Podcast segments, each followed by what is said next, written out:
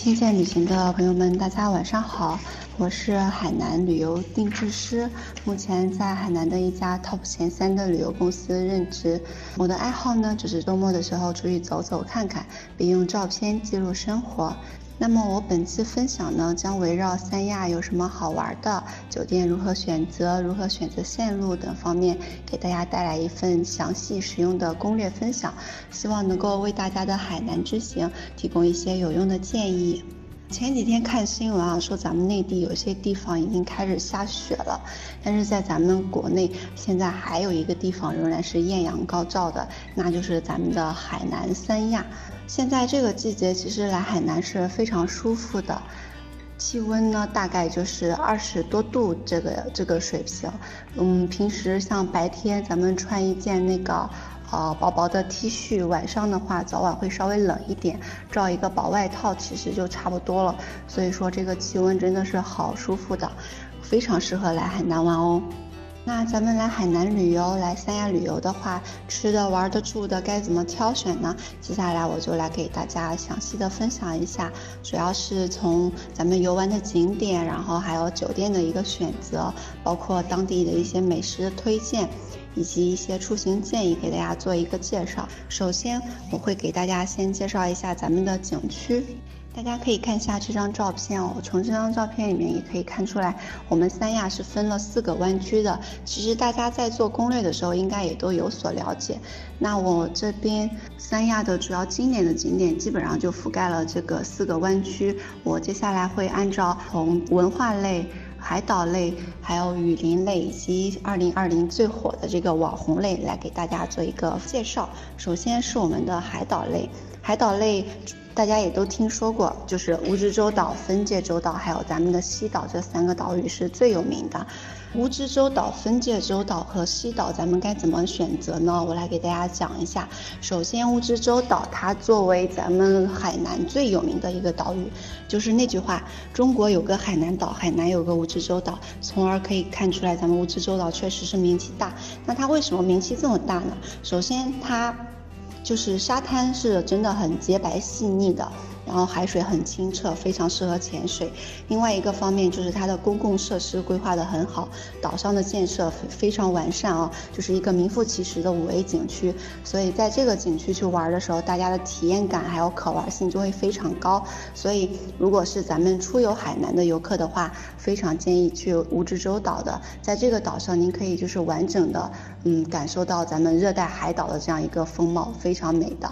像分界洲和西岛这两个岛屿的话，特点这两个也是有自己的一个特点的。像分界洲，主要是它是作为一个海南南北气候，还有黎族、苗族和汉族的一个人文分界点，然后也是咱们的琼南琼北的一个自然地理的边界线，所以它是叫做分界洲岛的名字就是这么由来的。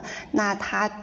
岛上的景色呢，是岛屿礁石、山海呼应，比单纯的你走在海滩边看那个沙滩的景色是很特，是特别很多的。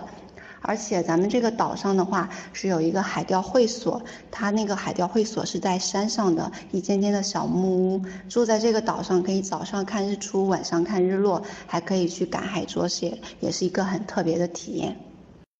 就是您住在这个海钓会所，住在岛上的时候，会比您在三亚或者是别的地方住那个海景房更靠近海，与海更近。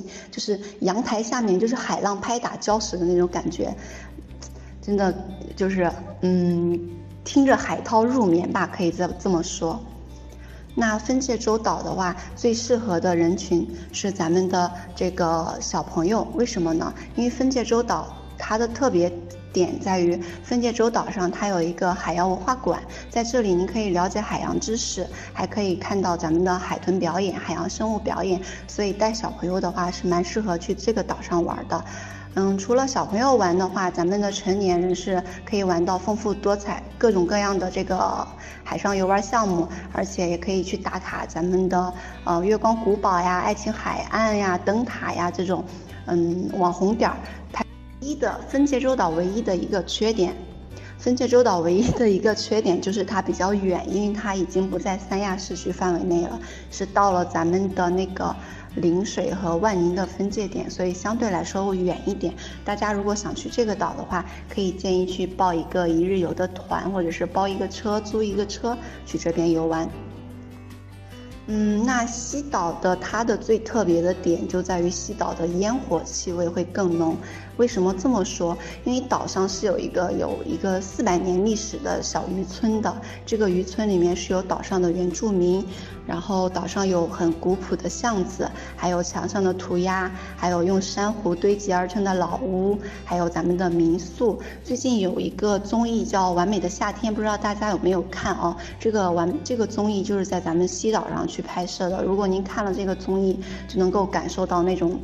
那种在渔村、在海岛上生活的那个烟火味儿了。那西岛的话，它适合什么人群去呢？我个人觉得啊，除了咱们追求文艺小清新的青年外，也适合咱们的长辈去西岛玩。为什么？因为像西岛、像分界洲和蜈支洲，他们对老年人这个年龄限制是比较严格的。咱们咱们西岛的话，相对来说会轻松一点、放松一点，所以它的年龄限制的话会没有那么严格。如果说咱们家里面如果带长辈的话，可以去尝试申请西岛的这个登岛。嗯，海岛类的话，主要就是这三个啦。还别的还有，大家种草的时候可能会看到一些像呆呆岛呀、嘉景岛啊、猴岛呀这种小众岛屿。这些呢，因为不是主要的，就是特别值得专门去来海南去游玩的岛屿，我就不多做介绍介绍了。像猴岛的话，特别点就在于岛上有很多猕猴。所以带小朋友适合一点。